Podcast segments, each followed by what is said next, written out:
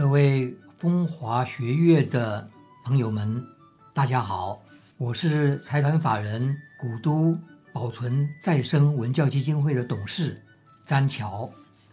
上一集呢，我们谈到了台湾迎春礼的由来，现在呢，我想跟各位介绍一下汉字文化圈里面的劝农之礼，因为迎春跟祭先农。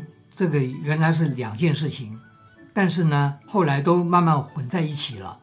严格的说起来呢，劝农迎春礼和祭先农虽然都有劝农祈丰兆的意思，但是呢，祭先农另外还有时间、地点跟仪式，只是近年呢都开始混淆了。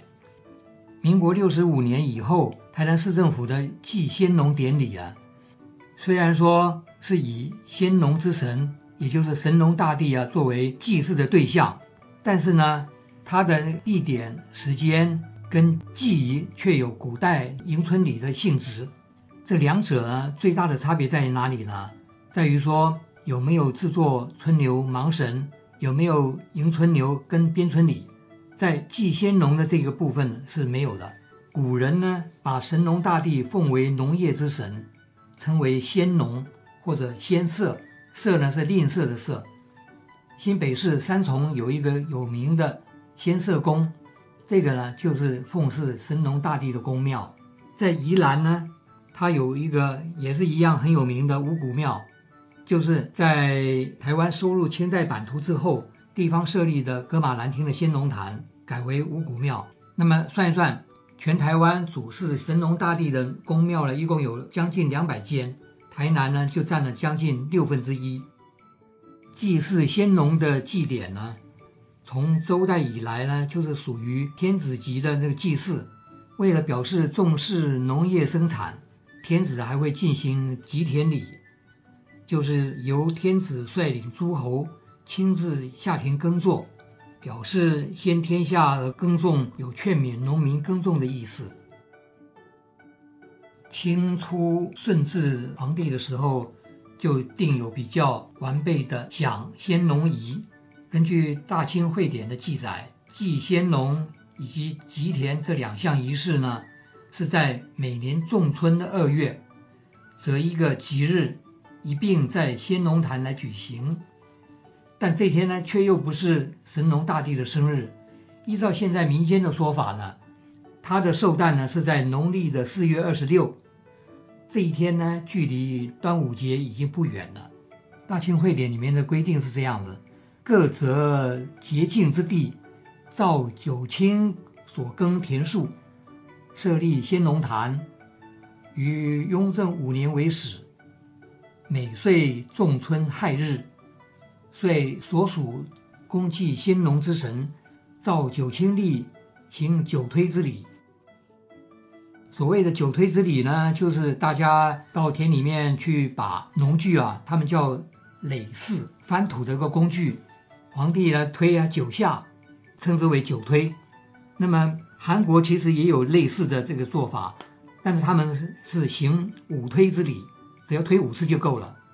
那乾隆年间王必昌的重修台湾县志，他里头提到说，呃，雍正四年复准令各省府。州县择地造九卿所耕吉田四亩九分之数，设先农坛，率属员、耆老、农夫公祭毕，行九推之礼。这就是按照朝廷中央啊所规定的过来了。但是呢，这边他是讲到说吉田四亩九分，所谓的吉田呢，就是征用民力代为耕作的做法。也就是在皇帝下令之后，这一年台湾县的知县呢张廷彦奉旨兴建了先农坛，然后又过了差不多将近差不多五十年左右，蒋元枢担任台湾知府的时候呢，再重修先农坛。那大家可能会有疑问，现在我们知道先农坛在什么地方吗？迎春门在大东门没有错，但先农坛呢？根据文史专家的研究呢，大概可能的地点有两个，一个呢是在台湾县的长兴里，也就是在现在我们的仁德区的仁德里这一带；一个呢是在小东门外的永康里石头坑，差不多就是在现在东区小东路、东风路、光明街口这一带。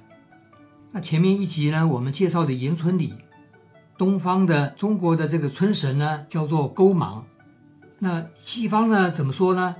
西方神话故事里面呢，有一个春神叫做博瑟芬 （Proserpine），她也是掌管喷泉的青春女神。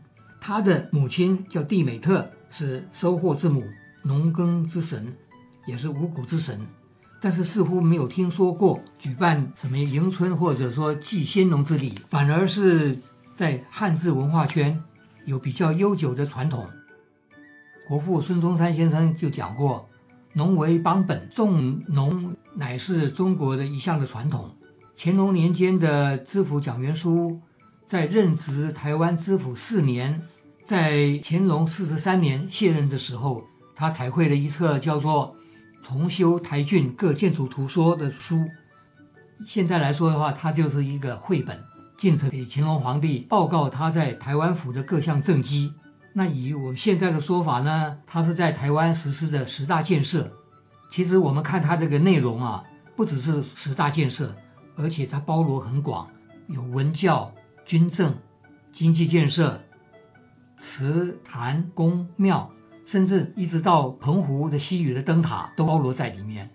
那其中呢，它有一幅《重修台郡先农坛图说》啊，这幅图说呢非常的珍贵，它重现了。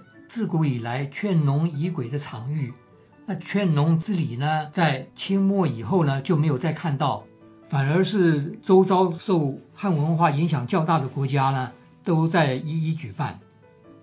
那蒋元枢在重修台郡先农坛图说里面提到说，台湾府城的先农坛建在雍正年间，这半世纪下来年久失修，他认为呢，根基为旗鼓之重物。也就是说，我们现在说的重中之重，照他所描绘的，原来的先农坛围墙之内仅建有一个坛，他现在呢在坛的北边增设一座八角小亭，奉先农的神牌，然后再加建中厅、官厅，让文武官员呢祭祀的时候可以休息。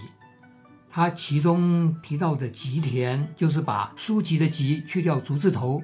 底下那个一样可以念吉，但现代呢，有人把它写成书籍的吉。在封建时代，吉田是指古代天子诸侯征用民力耕种的田。相传呢，天子吉田千亩，诸侯百亩。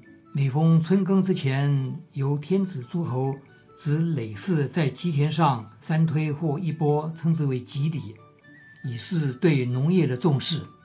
那这个其中呢，有提到说三推或者一波，可见呢，我们历来规矩啊，好像有它不一样的地方啊，有说九推的，那么韩国的话是五推，但是现在它这里头又讲到是三推。那蒋元枢的说法呢，皇帝的吉田应该是有四亩九分，四亩九分是有多大呀？折算我们现在平常的说法是说三分半的地，差不多一千平左右。那么找老百姓来耕种这吉田所收的这些稻谷怎么办呢？就是拿来充作祭先农的祭费。那么原来呢，台湾府城并没有设置吉田，只有在坛外先农坛的坛外的平原呢，那也从来没有办过劝农之礼。他认为说这个非常的有违体制，所以他就在先农坛的前面呢，就画出一个吉田来复兴劝农之礼。如今虽然不见官方举办劝农之礼，但是呢，在有清一代了，府城台南民间的迎春之礼并未真正中断。可以说，迎春礼跟劝农礼呢已经合而为一了。土城迎春牛这个活动终于在二零一八年被指定为市定民俗，那市府呢也就在近年呢复办了大东门外的迎春礼活动。牛身高四尺。是指呢是象征春夏秋冬四个季节，那么由头到尾呢长八尺，象征八节。那么我们平常到庙里面去祈福的时候呢，都会听人家讲祈求上苍啊，是给大家风调雨顺、国泰民安，还有呢四时无灾，八节有庆。四时就是我们刚才讲的四季，八节呢有两种说法，一种呢是立春、春分、立夏、夏至、立秋、秋分、立冬跟冬至八个节气。那另外一种说法是什么呢？一年之中重大事情，譬如说春节、元宵、清明、端午、中元、中秋、重阳、下元，还有腊八节，这八个节。那么牛头呢，它的颜色，又分成好几种。它的颜色应该是要按照那个年干来区分，干支纪年啊。干的话就指甲乙丙丁这些，那牛头的颜色呢？甲年跟乙年的话是青色，丙年跟丁年的话是红色，戊年跟己年的话是黄色，庚年跟辛年的话呢是白色，壬年跟癸年的话是黑色。那我们今年壬寅年，所以呢这个壬年的话，它就是算黑色的。牛身的话呢，它的颜色是看年支，就一年的这个地支，亥年跟子年是黑色，寅年呢跟卯年是青色，巳年跟午年呢是红色，申年跟酉年呢是金色，辰年、戌年、丑年跟未年呢是黄色。那牛腹的话呢，它就看这一年的那个纳音，所谓的纳音呢是指。六十个甲子年跟金木水火土这五行来相配，每一行的话呢是纳在十二干支里面，形成六十个纳音。这个是传统术数理论的一种说法。那纳音这个怎么来算的呢？金年的话是白色，木年的话呢是青色，水年的话呢是黑色，火年的话是红色，土年的话呢是黄色。刚才我们已经讲过牛头、牛身、牛腹，现在还有几个部分要谈的，像牛角。牛角跟鹅尾的那个颜色呢，就要看立春的这个日干，所以它的甲日跟乙日呢是青色，丙日呢跟丁日是红色，戊日跟己日呢是黄色，庚日跟辛日的话是白色，壬日跟癸日呢是黑色。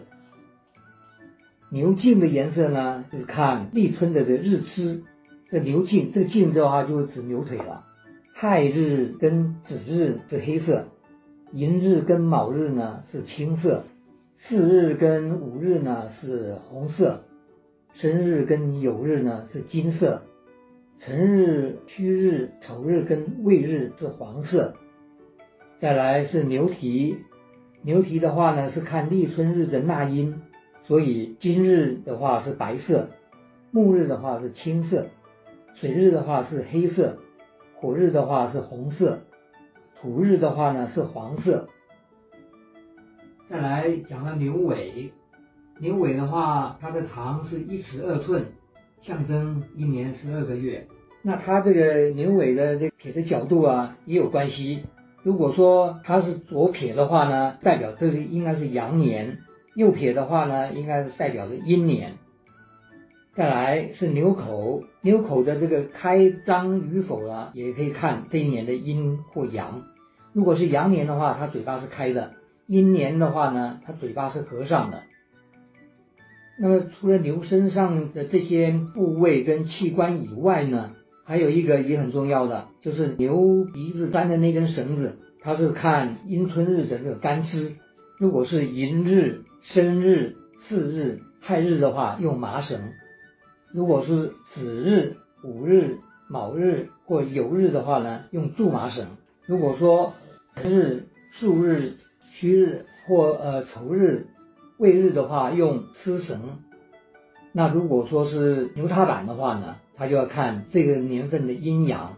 就是说，在台湾府的话，你要用府属的或者县属的这个门扇都可以。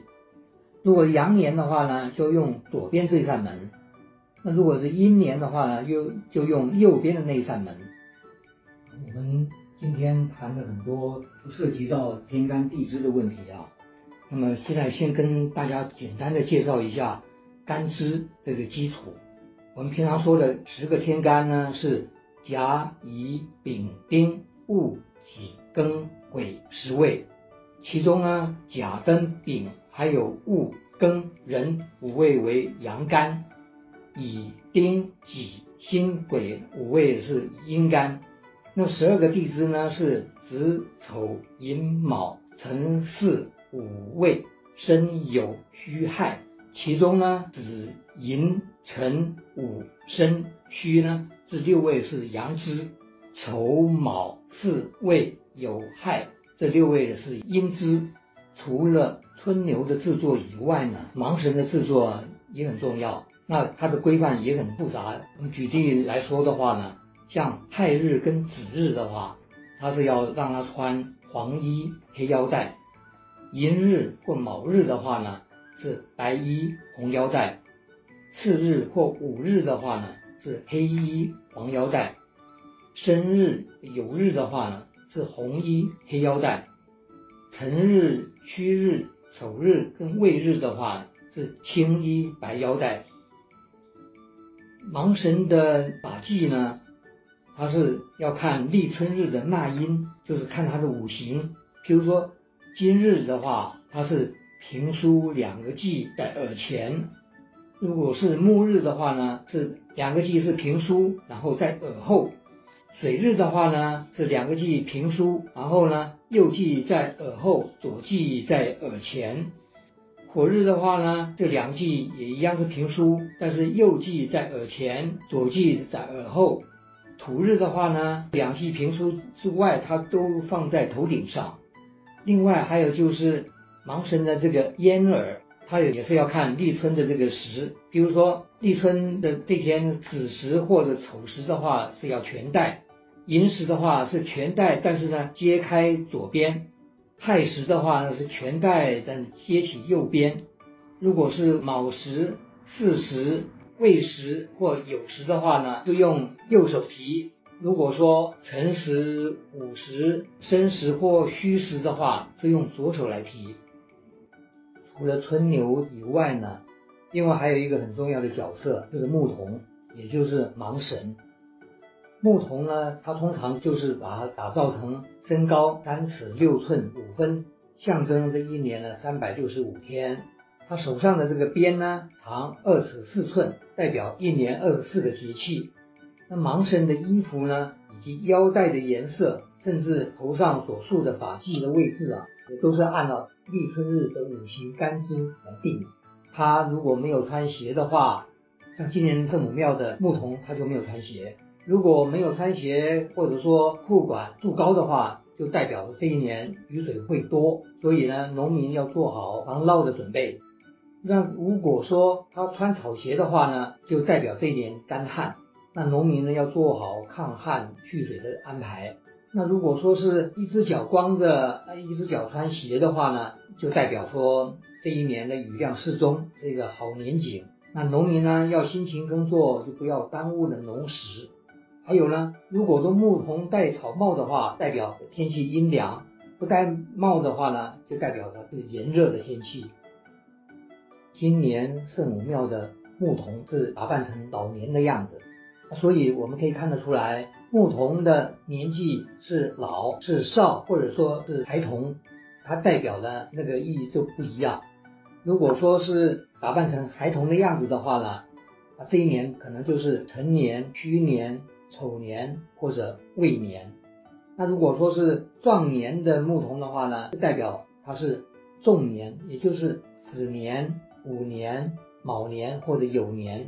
那今年呢是壬寅年。所以老年的牧童，他就是寅年、申年、巳年或者亥年，大概是分成这三种。那如果说牧童站在牛身的中间的话，那表示这一年的立春是在春节前的五天和后五天之间。那如果说牧童站在牛身的前面的话呢，表示这一年的立春是在春节五天前。那如果说牧童是站在牛的身后面的话，表示这一年的立春呢是在春节之后的五天。那么根据前面所说的这个土牛星的这些规范啊，我们可以看得到，今年在土城圣母庙，它所做出来的这个春牛呢，牛身是青色的，牛角呢跟牛尾是黄色的，那牛头呢跟它的小腿呢是黑色的，那牛腹呢是白色的。他所塑造的这个牧童就是一个老人的样子，他没有穿鞋，代表今年的雨水应该会很丰沛。接下来是工商服务时间了。大台南的县市合并之后呢，市府在一百零六年复办迎春礼，台南市政府文化局和台南土城正统鹿耳门圣母庙，从一百零六年开始每年合作办理迎春礼俗活动。那么圣母庙呢，在一百零七年十二月，由市政府公告登录头前岸压春炉这么一个礼俗活动啊。为市定民俗，头前让牙春炉跟迎春礼这两项活动呢，都在每年过年之后来办理，欢迎全国的民众莅临现场来体验。迎春礼民俗活动呢，因为疫情的影响，已经停办两年了。市政府的文化局跟圣母庙仍然携手合办了创意春牛征选活动。今年已经进入到第二届征选，邀请全国民众组队参赛，一起来挥洒创意。谢谢大家收听这两集迎春里的 Podcast 节目，期待下回空中再见。